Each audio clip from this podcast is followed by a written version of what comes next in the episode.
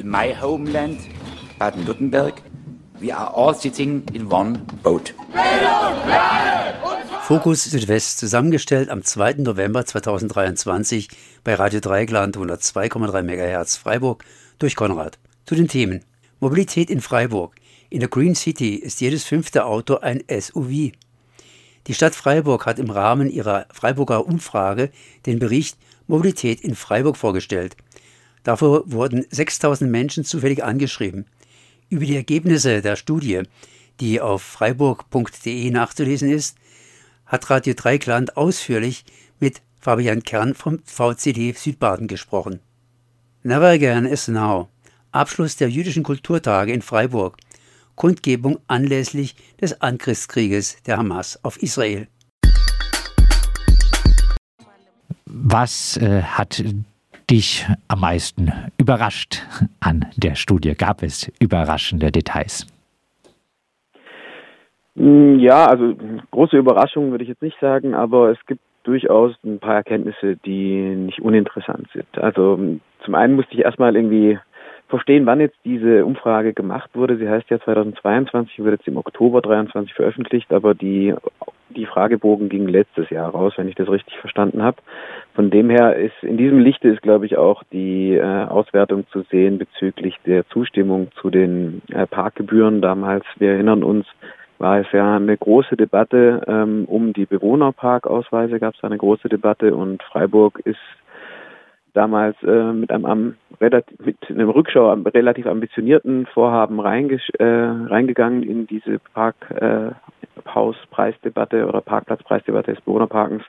Ähm, und ich denke, davon ist auch dieses Ergebnis hier gekennzeichnet, dass hier dann doch eine etwas größere Ablehnung da ist ähm, für Parkgebührerhöhungen in diesem Kontext überrascht mich, also wenn man so einordnet, überrascht mich das jetzt nicht so arg, aber ähm, grundsätzlich hätte mich das schon überrascht, weil, äh, wie du es ja auch schon, äh, wie es die Studie auch zeigt, hat Freiburg ja im Vergleich zu anderen Städten eine relativ geringe äh, Quote von äh, Pkw-Besitz. Das heißt, viele sind eigentlich gar nicht von diesen, also es sind sowieso viele nicht betroffen von jetzt der Bewohnerparkgebührenerhöhung, äh, aber die Stimmung war damals dann doch sehr kritisch gegenüber diesen, dieser Gebührenerhöhung wie immer, wenn Gebühren erhöht werden. Genau, das äh, wäre eine Frage. Du hast dich ja äh, auch immer wieder dafür ausgesprochen für diese Gebührenerhöhung. Äh, jetzt wird das Ganze erstmal überarbeitet, ähm, aber die Studie zeigt jetzt so ein bisschen, die Mehrheit der FreiburgerInnen will keine höheren Parkgebühren. Ich glaube, die Studie wäre anders ausgefallen, wenn es äh, im Frühjahr diesen oder im Sommer diesen Jahres die Umfrage gemacht wurde, wäre, worden wäre. Also das ist ja immer so, politische Maßnahmen sind erstmal umstritten, dann werden sie umgesetzt und dann ein Jahr später ist entweder, also in den meisten Fällen bei verkehrspolitischen Maßnahmen haben alle gemerkt, ah, war eigentlich eine gute Idee und funktioniert auch so oder ist sogar viel besser. Aber in dem Moment, wo Veränderung stattfindet, gibt es immer einen großen Widerstand in der Gesellschaft. Und das war jetzt in, beim Bewohnerparken ähnlich. Und äh, ich denke, die Umfrageergebnisse wären andere gewesen, wenn man es ein Jahr später äh, gemacht hätte, diese Umfrage. Zu dem aktuellen, ähm, durch dieses in, durch diesen Entscheid vom Bundesverwaltungsgericht äh, ist es ja so, dass es jetzt nicht mehr der Gemeinderat an sich diese Gebührenordnung erlassen äh, muss, sondern das jetzt im Aufgabengebiet des äh, Oberbürgermeisters liegt und ja, das ist dann sowieso ein bisschen schwieriger und noch weniger Transparenz, was jetzt transparent, was da jetzt für ein Vorschlag kommt. Mir ist nichts Konkretes bekannt. Ähm, was diese Umfrage jetzt darauf Auswirkungen hat, kann ich schwer sagen. Klar ist, äh, wir brauchen, wir können nicht bei diesen 30 Euro im Jahr bleiben, wo wir jetzt sind, aufgrund dieser Rechtsunsicherheit oder dieses ähm, Recht, dieses Urteils.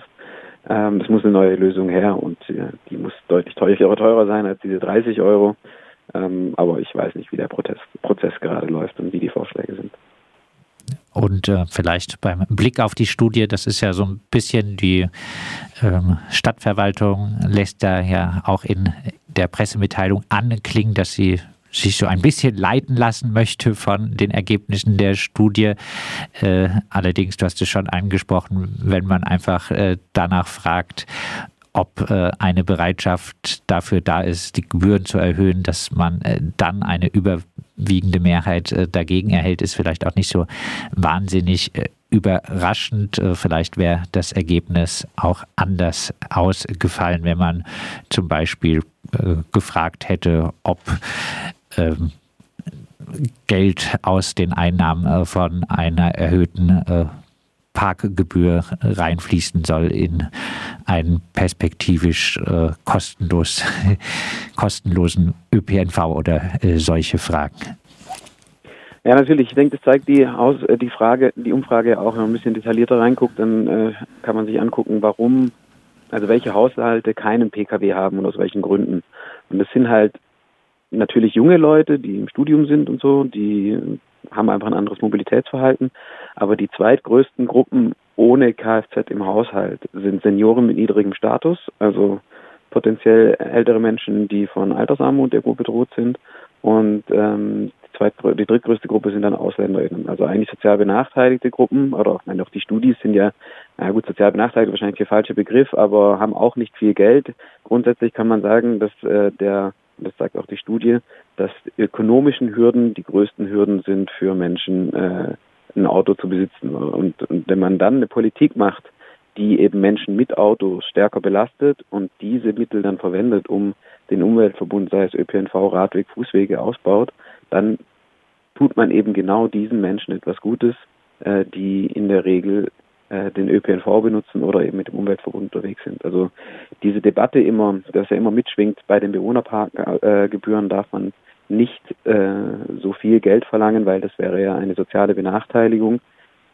Wenn man wirklich, das stellt hiermit in Frage, also wenn man wirklich Gelder damit generiert und den Umweltverbund stärkt, dann hilft man genau den Menschen, die sich eigentlich kein Auto leiden können und äh, genau den Menschen, die man vorgeblich schützen will, wenn man die Parkgebühren möglichst niedrig ansetzt.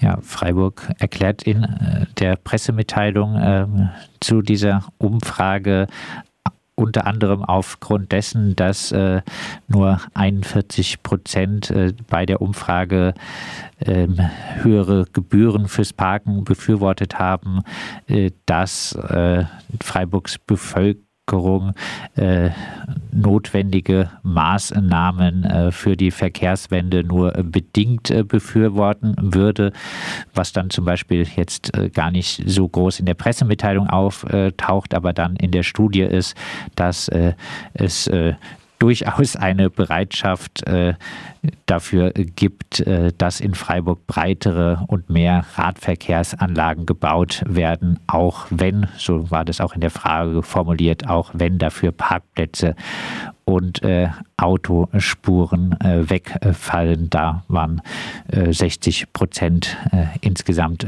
dafür.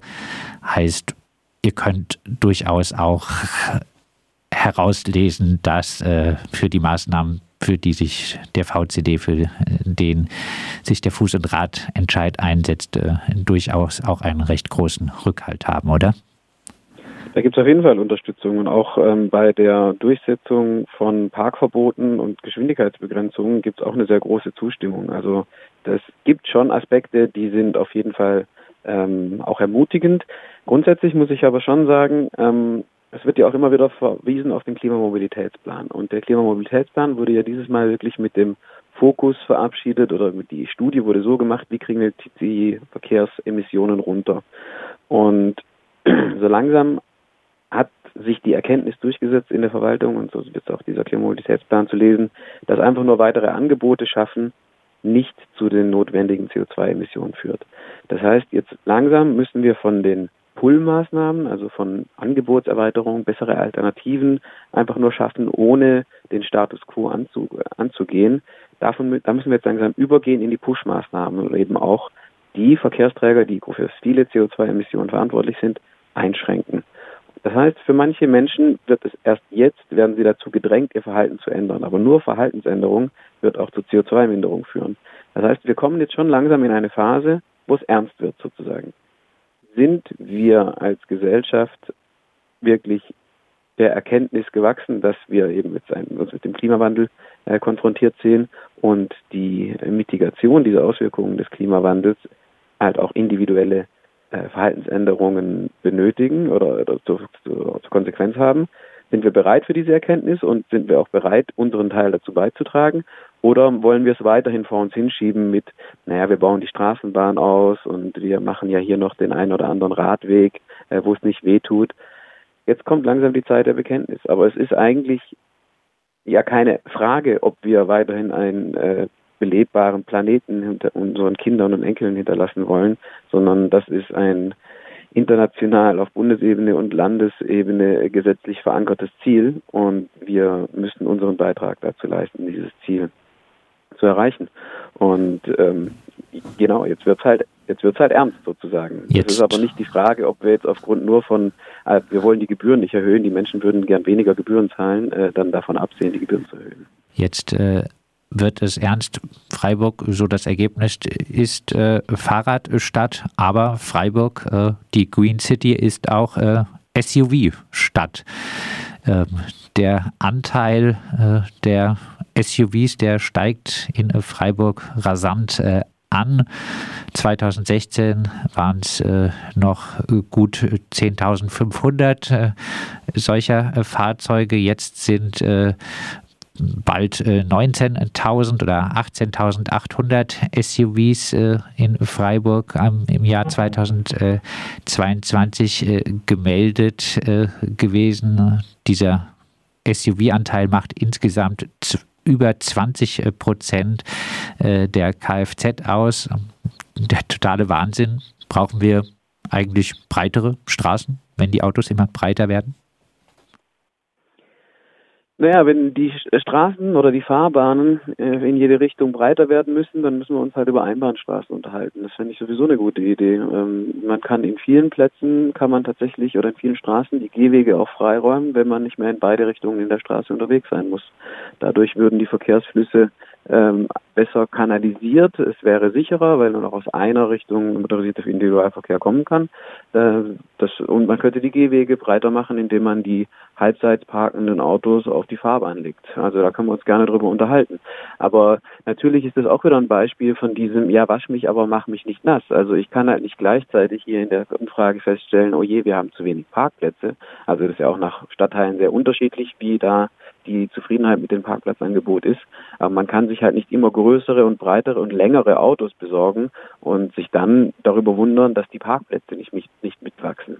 Also man muss auch hier wieder natürlich reflektieren, was das eigene Verhalten und das Verhalten eines sozialen Umfelds mit der Entstehung oder der Verschlimmerung von Problemen zu tun hat. Gäbe es denn äh, Maßnahmen, die die Stadt jetzt äh, auf kommunaler Ebene ergreifen kann, äh, die äh, diesem Anstieg des SUVs-Anteils äh, irgendwie äh, sich entgegenstellen? Also wir müssen ja auch mal festhalten, dieses äh, Gerichtsurteil vom Verwaltungsgericht Leipzig hat nicht ähm, in Abrede gestellt oder verhindert, dass man Parkgebühren anhand von Längen von Fahrzeugen erlassen kann. Es ist durchaus weiterhin möglich zu sagen, längere Autos kosten mehr Geld als kleinere Autos bei den Bewohnerparkgebühren. Das darf nur, diese Unterscheidung darf nicht so große Sprünge haben. Also man darf nicht irgendwie sagen, drei Kategorien und dann kostet es irgendwie 50 Prozent mehr, wenn das Auto zwei Zentimeter länger ist und man zufällig gerade über diese Grenze gekommen ist. Das war aber sowieso immer nur eine Krücke. Das war ja nur ähm, übergangsweise diese Regelung, weil man darauf gewartet hat, dass die Kommunalverwaltung eine direkte Anbindung an das Kraftfahrtbundesamt kriegt und deswegen und damit genau die Längen dieser Fahrzeuge ermitteln kann und dann auch die Abstufungen viel feiner sein können. Das heißt, unsere Forderung ist tatsächlich, dass ähm, hier die Digitalisierung in der Verwaltung endlich mal umgesetzt wird und ähm, mit dieser Anbindung ans KBA dann eine detaillierte, ähm, stufenlose im Prinzip Preisgestaltung äh, der Längen äh, bei den Bewohnerparkausweisen äh, stattfindet. Das wäre in, in, das würden wir begrüßen und ähm, natürlich auch, dass man bei Fre in Freiburg, es gibt ja hier eine äh, große Zustimmung zur Durchsetzung von ähm, Straßen, der Straßenverkehrsordnung in der Umfrage auch. Es findet natürlich immer wieder statt, dass die vielen Wohnmobile und SUVs, die jetzt hier äh, zugelassen werden, überhaupt nicht auf diese äh, Parkplätze passen, die hier im öffentlichen Raum ausgewiesen sind. Und da plädiere ich absolut dafür, die Einhaltung auch hier der Parkplatzmarkierungen zu überwachen und durchzusetzen. Also nicht irgendwie immer zu sagen, naja gut, das ist ja jetzt sind ja nur irgendwie 10, 15, 20 Zentimeter, hat halt nicht so genau geparkt, sondern halt auch ganz klar zu ahnden, wenn ein Fahrzeug nicht auf die Parkflächen passt. Und dann haben auch die Leute, die sich es erlauben, sozusagen die großen Fahrzeuge zu kaufen, das Problem, das sie sich selbst eingebrockt haben, müssen sie dann halt auch selber lösen. Wer so ein fettes Auto kauft, muss halt auch gucken, wo es parken kann.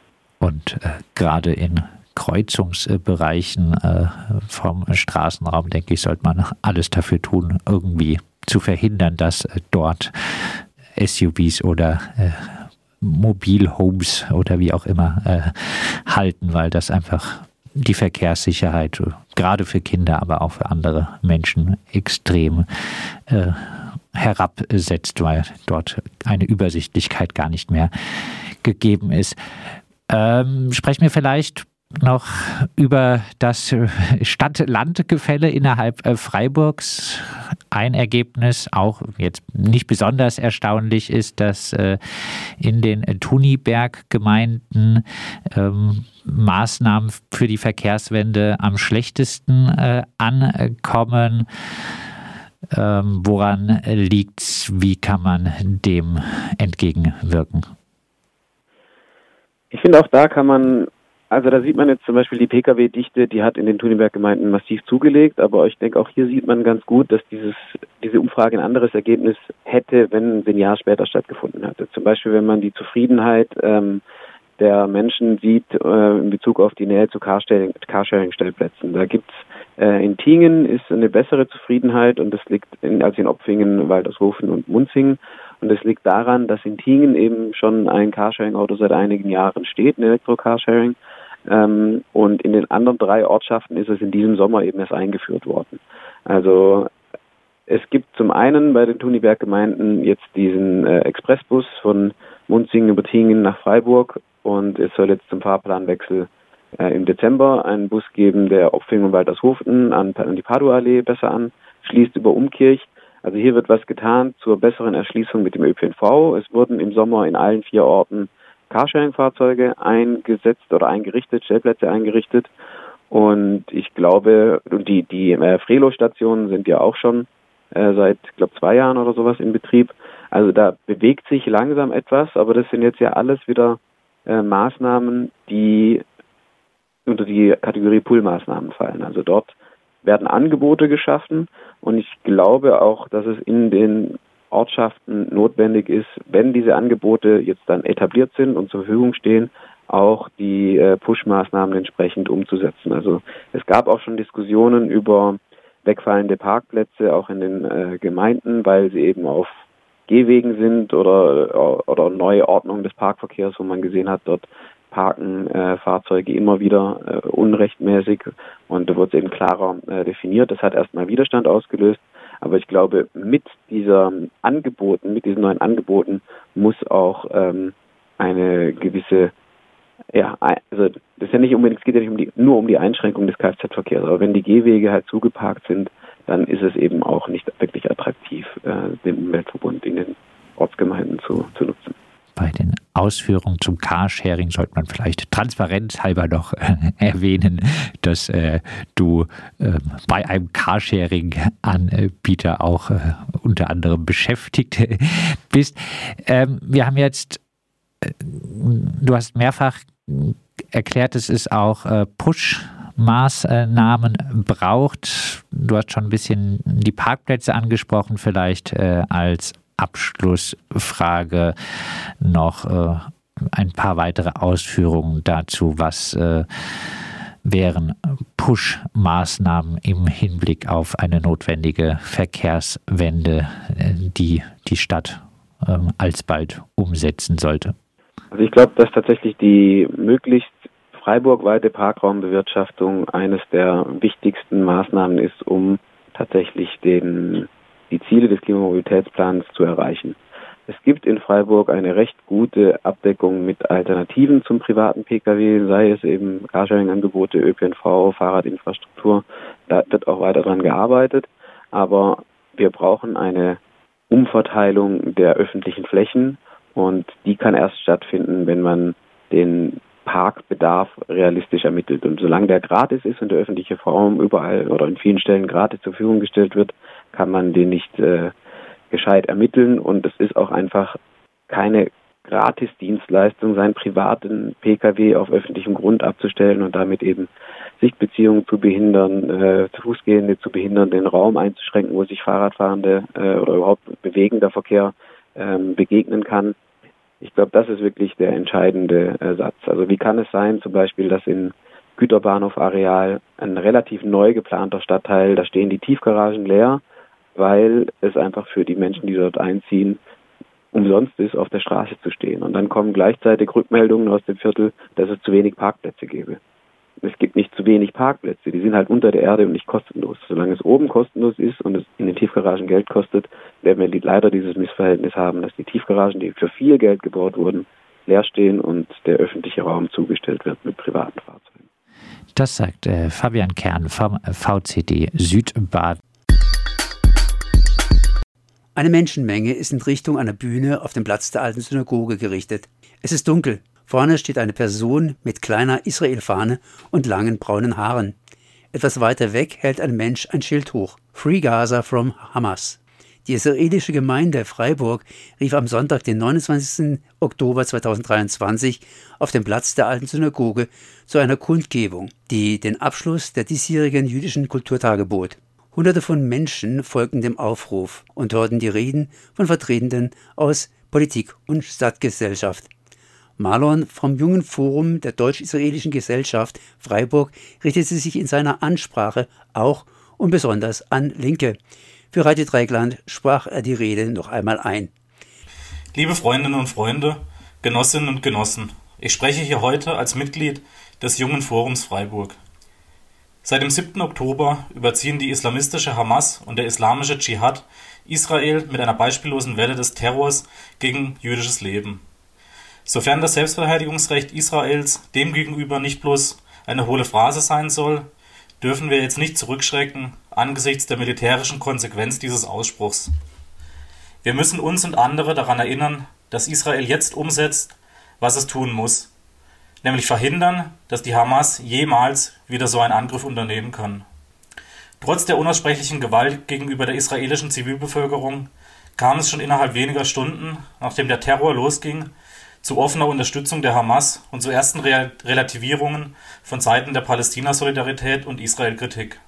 Neben den erwartbaren offenen Terrorsolidarisierungen von Sami Dun und Palästina spricht, sowie auch von der rechtsextremen Kleinstpartei Die Rechte, ist es vor allem das Gebrabbel um Gewaltspiralen, Flächenbrände und der Aufruf nach Zurückhaltung auf beiden Seiten, was uns aufhorchen lassen sollte. Diese Abwägungen erscheinen angesichts des offenen erlösungsantisemitischen Angriffs wie eine zynische Pro-Kontra-Liste zum Thema Judenvernichtung. Es ist uns unbegreiflich, wie viele Personen es schwerfällt, etwas anderes zu verkünden als es ist so kompliziert, ich kenne mich ja nicht aus. Antisemitismus als über als Gerücht über die Juden ist längst zum Gerücht über den Staat Israel geworden. Es fällt Leuten anscheinend schwer, das offene Böse zu verdammen. Stattdessen wird es rhetorisch zurechtgebogen, um sich damit in vermeintliche politische Neutralität zu retten. Das zeigt nur, wie eingebrannt die antisemitische Täter-Opfer-Umkehr im Blick auf Israel ist. Es ist also unsere Aufgabe, daran zu erinnern, wer diesen Krieg angefangen hat. Der Hamas war es völlig klar, was diese Gewalteskalation mit sich bringen würde. Sie hat die palästinensische Bevölkerung völlig bewusst in Gefahr gebracht. Und sie bringt die Palästinenser weiter in Gefahr, wenn sie jetzt die unumgehbare Evakuierung aktiv behindert, durch Falschinformationen, aber auch die mehr oder weniger direkte Aufforderung an die Bevölkerung, als Märtyrer für das palästinensische Volk zu sterben. Die humanitäre Katastrophe, die jetzt im Gazastreifen tot, droht, ist nicht die Schuld Israels. Es gibt in, in Gaza keinen Strom, kein Wasser, keine Krankenhausbetten aber trotzdem können Raketen nach Israel gefeuert werden. Das ist bitte nicht als verzweifelter Widerstand zu verstehen, sondern als eliminatorischer Wahn. Wer jetzt von Gaza spricht, soll bitte auch von 2005 sprechen, als Israel sich auch gegen, ein, gegen den Willen eines Teils der eigenen Bevölkerung aus dem Gazastreifen zurückzog. Wer jetzt von Gaza spricht, soll benennen, dass das Höllenloch Gaza, wie es jetzt heißt, von der Hamas und nicht von Israel errichtet wurde indem sie den Gazastreifen seit 2007 zu einem Stützpunkt des Terrors ausgebaut hat. Wer jetzt von Gaza spricht, soll auch von den arabischen Staaten sprechen, die sich weigern, palästinensische Flüchtlinge aufzunehmen.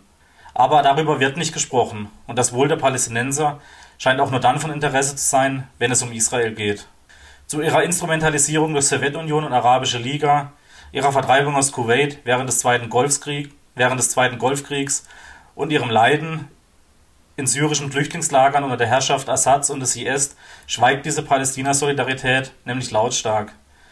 Die Palästinenser werden von ihren eigenen Solidaritätsbewegungen nicht befreit werden. Denn es ist nicht das palästinensische Volk, was diese interessiert, sondern nur das Ende Israels. Wenn jetzt unter Gaza schlägt zurück oder praktischer Decolonization die Gewalt der Hamas offen zu gerechtfertigten Freiheitskampf stilisiert wird, entlarvt sich der einfache Grund dafür. Es geht nicht um einen geopolitischen Konflikt, es geht um uralten Hass, es geht um Antisemitismus. So bezeichnen sich die Verteidiger Palästinas hier in Freiburg zum Teil offen als Antifaschisten, während sie gleichzeitig, genau wie die Hamas, sagen, es gäbe keine israelischen Zivilisten, es gäbe nur Besatzer, nur Siedler. Damit ist offen ausgesprochen, was sie wollen. Keine Jüdinnen und Juden im Nahen Osten. Und das heißt Vertreibung oder eben Ermordung. Und ich möchte, dass niemand der hier Anwesenden das nochmal vergisst, dass das gemeint ist, wenn diese Gruppen wieder Veranstaltungen auf städtischen Plätzen und vor allem hier auf dem Platz der alten Synagoge anmelden. Ich möchte jetzt noch ein paar Worte zu etwaiger Bündnispolitik sagen und richte mich jetzt besonders an diejenigen, die hier stehen, obwohl sie normalerweise mit auch hier Anwesenden keinen Fußbreit politische Gemeinsamkeit teilen. Kurz gesagt, ich richte mich an die Israels-Solidarität von Antifa bis CDU. Für manche Gruppen und Personen war es in den vergangenen Tagen unmöglich, Solidaritätsbekundungen mit den israelischen Opfern zu verkünden, ohne dass ihnen Spaltung vorgeworfen wurde. Denjenigen, die es nicht hinbekommen, das intentionale Ermorden von Jüdinnen und Juden zu verurteilen, ist zu entgegnen, ist zu entgegnen euer antirassistischer, feministischer oder antifaschistischer Kampf ist nichts wert, wenn ihr diese Unmenschlichkeit nicht entgegensteht. Es ist mir völlig unverständlich, wie irgendein Linker Vertrauen in Gruppen oder Organisationen haben kann, die nicht zwischen einer Befreiungsbewegung und einer islamistischen Terrororganisation unterscheiden können. Das sind keine Antirassisten, keine Feministen und vor allem keine Antifaschisten. An alle, die das anders sehen. Ich will euer Hoch die internationale Solidarität nicht hören, nicht euer Jin, Jian, Azadi und erst recht nicht euer jährlich am 9. November rausgeblähtes Nie wieder. Und genauso will ich diese Symbolsprüche auch nicht mehr von parteipolitischer Seite hören, wenn es nicht endlich politische Konsequenzen Konsequenzen gibt. Das Aufstehen gegen Antisemitismus ist eine Sisyphusarbeit, aber sie ist absolut notwendig in einer Welt, die den, die den antisemitischen Vernichtungswahn systematisch hervorbringt. Und diese Arbeit wird und wurde von Seiten der Politik immer wieder unterlaufen. Die Ignoranz gegenüber dem antisemitischen Wahn unter den Feinden Israels hat nicht nur außenpolitisch einen solchen Gewaltausbruch mit sich Gewaltausbruch mit ermöglicht. Menschenverachtende Ideologie gedeiht nämlich nicht nur woanders, wie es all die Abschiebefreunde gerade betonen, sie wird auch hier hofiert, verfeinert, unterstützt und finanziert. Die jahrzehntelange Zusammenarbeit von offizieller Seite mit reaktionären Islamverbänden und Muslimbruderschaften hat das Klima mitgeprägt, in dem liberale oder säkulare muslimische und migrantische Stimmen unterrepräsentiert sind. Und auch von linker Seite werden diese weit, weiterhin häufig ausgeblendet, wenn sie nicht in ihren anti-westlichen Kulturkampf passen. Ich meine euch jetzt alle, Steht auf gegen Antisemitismus. Benennt ihn auf der Arbeit, bei euren Genossen, eurem Feminismuslesekreis, euren Parteikollegen, eurer Wählerschaft und euren Koalitionspartnern mit Jugendsünden.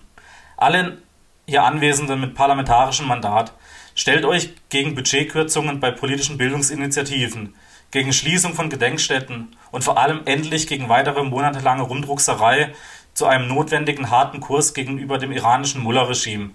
Vielleicht erfordert das Unbehagen und Mut.